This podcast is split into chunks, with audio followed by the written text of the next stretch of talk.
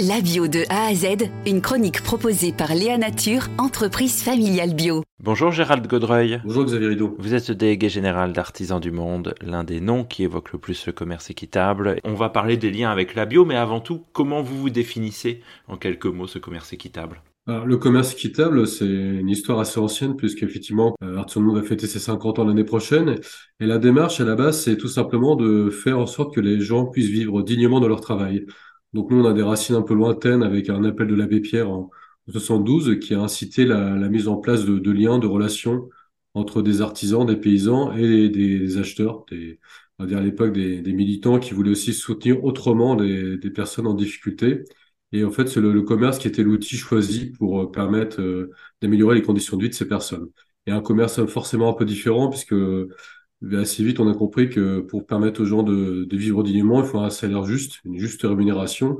Et c'est ce qui va permettre justement de, tisser un peu les, principes du commerce équitable, d'avoir une relation euh, déjà la, plus directe possible pour éviter des intermédiaires euh, parfois inutiles, et aussi surtout une juste rémunération qui permet effectivement à chacun de, vivre dignement, de pouvoir euh, répondre à ses besoins vitaux, que ce soit en termes de, nourriture, de logement, d'habitants, d'accès à la santé. C'est aussi euh, fortement lié à une catastrophe alimentaire qui avait eu au, Bangladesh au début des années 70. Euh, Il y a eu tout un mouvement aussi de réflexion sur comment euh, permettre aux populations locales, à l'international, un peu partout sur la planète, de pouvoir vivre dignement de son travail et en particulier de son travail agricole. C'est ce qui fonde aussi ce côté international d'artisans du monde.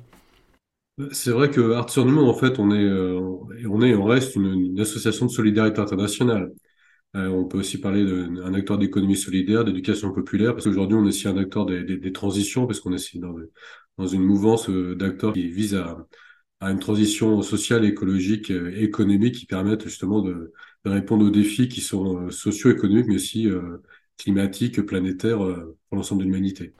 Alors parlons justement effectivement de cette question de la, transition. Comment euh, le commerce équitable peut-il favoriser euh, une transition euh, environnementale, une transition écologique pour aller vers plus de bio?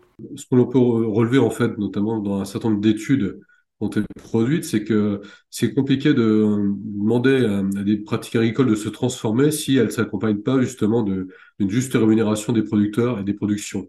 Donc c'est, on peut pas dissocier la dimension écologique de la dimension économique et sociale en fait c'est parce que le commerce équitable est euh, historiquement inscrit dans une démarche économique et sociale qui favorise une transformation euh, écologique. On le sait, l'agriculture bio a aussi euh, des concurrents par rapport à, son label bio, euh, des concurrents qui sont moins vertueux, mais qui essaient de donner une image favorable ou positive sur l'environnement. On pense notamment au label euh, haute valeur environnementale, dont on a souvent parlé dans nos chroniques La bio de A à Z. Le commerce équitable s'est lui aussi développé sous plein de facettes. Est-ce qu'on peut citer tout ou partie de ces labels pour qu'on puisse aussi les reconnaître quand on les achète? En France, on connaît un certain nombre de labels. Alors, les plus connus, c'est effectivement Max Havelaar, a le label euh, historique du commerce équitable qui aujourd'hui représente une part significative du marché. On a des labels plus récents comme Far for Life qui sont euh, mis en place par EcoCert. On a des labels euh, franco-français comme Agriéthique ou, ou Bioéquitable en France qui sont des labels plus récents qui viennent attester de, bonnes pratiques équitables sur des filières françaises.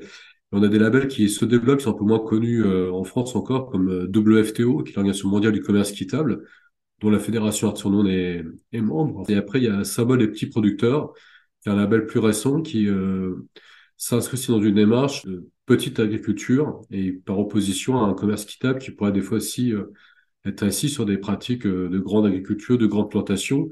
Euh, qui voilà, qui ça permet aussi s'il y a des ce qu'on appelle des metteurs en marché, des distributeurs, de faire de, choix, des choix de labels par rapport au type d'agriculture qui souhaite également euh, soutenir et promouvoir.